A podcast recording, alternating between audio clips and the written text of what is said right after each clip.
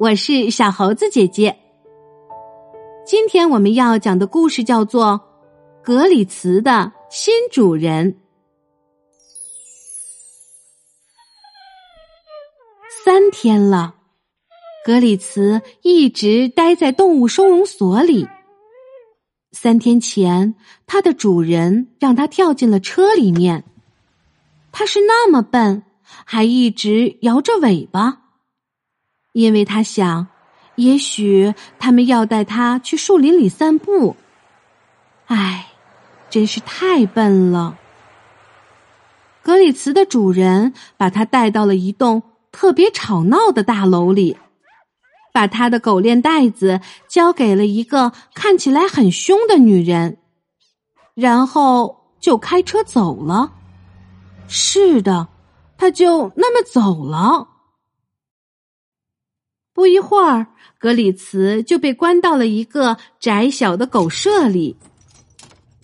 他隔着栅栏看到旁边是一只看家狗，很凶的瞪着他。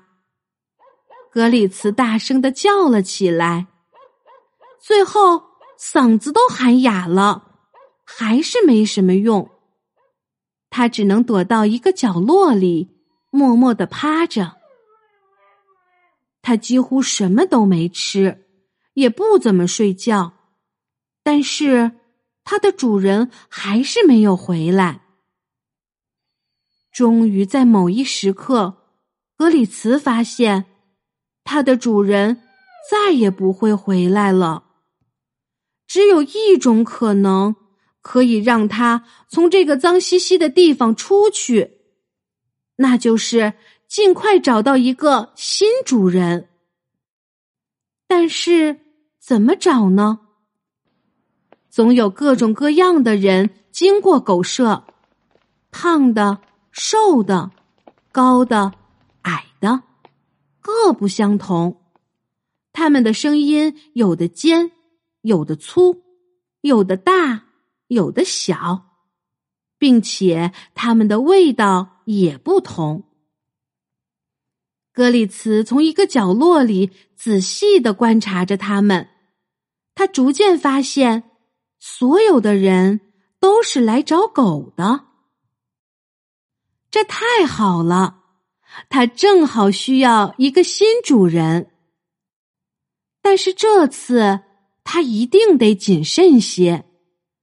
不要像上次那样碰上一个坏主人。但是，如何认得出真正对狗友好的人呢？当然是靠鼻子了，还有靠听声音，声音也是很重要的。有的人声音那么刺耳，简直能把耳膜刺破。这样。格里茨就开始行动了。每当有人经过他的狗舍并往里面瞧时，他都会竖起耳朵，并且努力的闻。但是，想要找出真正对的主人，可不是一件容易的事儿。有的人声音很好听，但闻起来不太对头；有的人味道对了。但是声音又让格里茨受不了。只有两个人让格里茨感到了是真正爱狗的人。他努力的挺起了胸脯，并且想要使劲儿的挤出笑脸。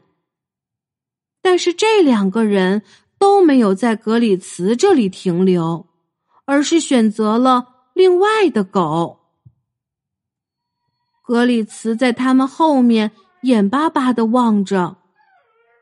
一个星期过去了，秋天来了，落叶飘到了狗舍里，灰蒙蒙的天空下起了雨。这个世界实在是太让人感到悲伤了。格里茨都不想把眼睛睁开了。忽然间。他闻到了一股很好闻的味道，一个轻轻的声音响起：“嘿，快来看看这只狗！”格里茨从睡觉的篮子中把头伸了出来。一个男孩站在狗舍的外面，眼睛一直看着里面。在他身后站着两个大人。格里茨跳了起来，摇着尾巴，欢快的向那个好闻的男孩跑去。他努力挺起胸脯，并使劲儿挤出笑脸。但是我们其实想要的是一只小一点的狗呀。其中的一个大人说：“那两个大人可不像那个男孩那么好闻，但是。”值得坚持一下。我觉得它正合适。男孩说：“我想要这只小狗，求求你们了。”他抚摸着格里茨的毛，并且任凭它舔着自己的手。小心点儿！一个大人叫道：“它可能会咬人。”不会的。男孩在狗舍前激动的跳了起来。格里茨努力的摇着尾巴，他不敢叫，这是他从以前的主人那里学来的。我叫麦克斯，男孩说：“你叫什么名字？”格里茨竖起耳朵，歪着头。他叫格里茨。一个大人说。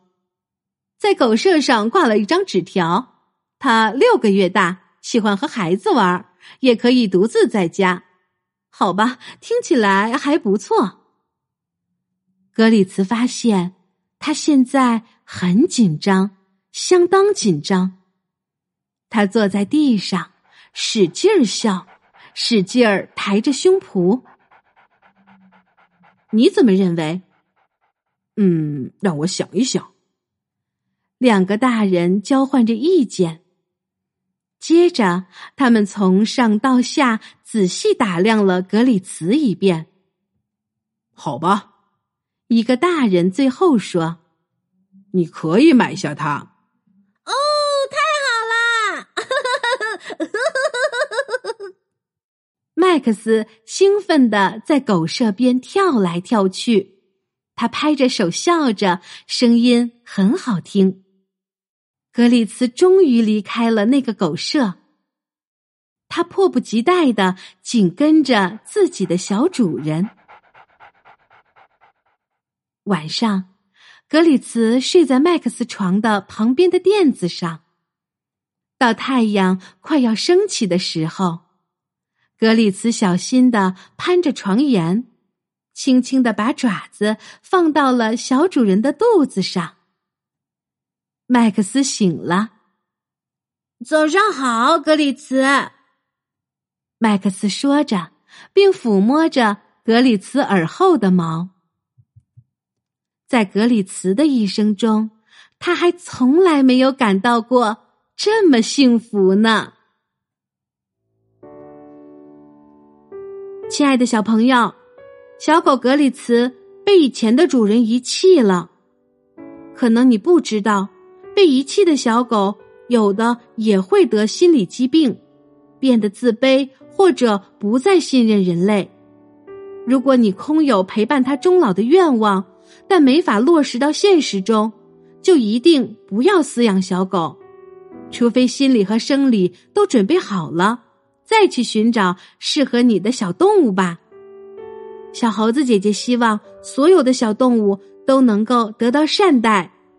也希望正在饲养和准备饲养小动物的小朋友能够好好的爱护它们。好啦，今天的故事就是这些内容。喜欢小猴子姐姐讲的故事，就给我留言吧。